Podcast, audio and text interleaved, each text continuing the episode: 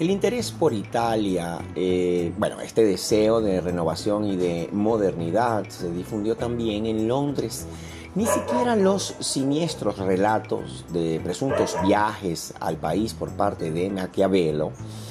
como, como el, a ver, está esto todo en inglés, de Unfortunate Traveler or The Life of Jack Milton de Thomas Nash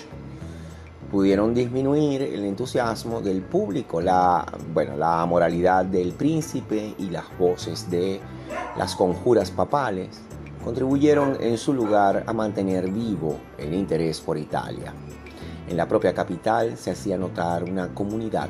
de inmigrantes italianos, muchos de los cuales eran dramaturgos y actores. Con ellos Shakespeare, Christopher Marlowe, el segundo dramaturgo más destacado, y sus contemporáneos tuvieron probablemente relaciones de amistad y de frecuente colaboración profesional. Vamos a hablar ahora del éxito de Séneca. En la época de Shakespeare no había muchos que pudieran leer los dramas en latín y menos aún en griego, lengua que solo entonces se comenzaba a conocer. Las obras de Séneca, ya objeto de gran interés para los humanistas italianos, se difundieron, si bien sobre todo a través de adaptaciones italianas que se apartaban no poco del espíritu del original, los autores introdujeron en las representaciones escenas de violencia y crueldad en lugar de la verdadera historia narrada por sus testimonios. Pero fue la versión italianizada donde el mal se representaba con toda su intensidad lo que gustó a los dramaturgos isabelinos y encontró el interés del público. Hablando de la tragicomedia y de lo novelesco, tenemos que un drama muy ligado a los efectos escénicos y que se apodera de las emociones más violentas se asocia entonces a las pasiones del amor más morboso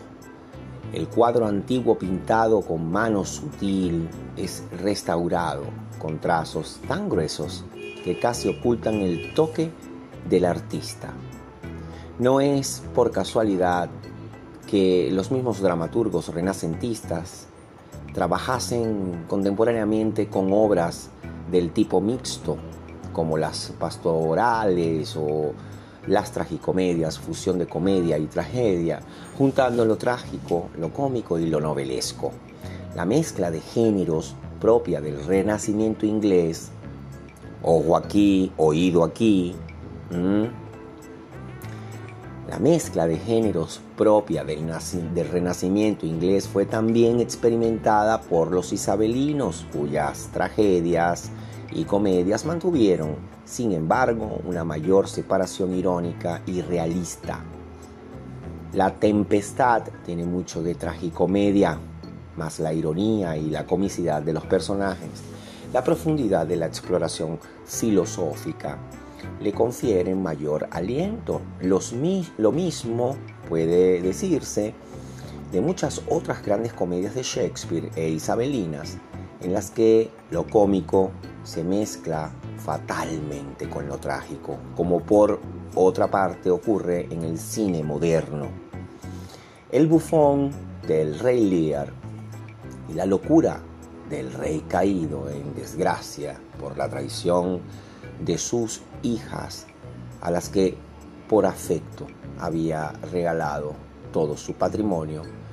proporcionaban el alivio cómico del, al público, haciendo resaltar como por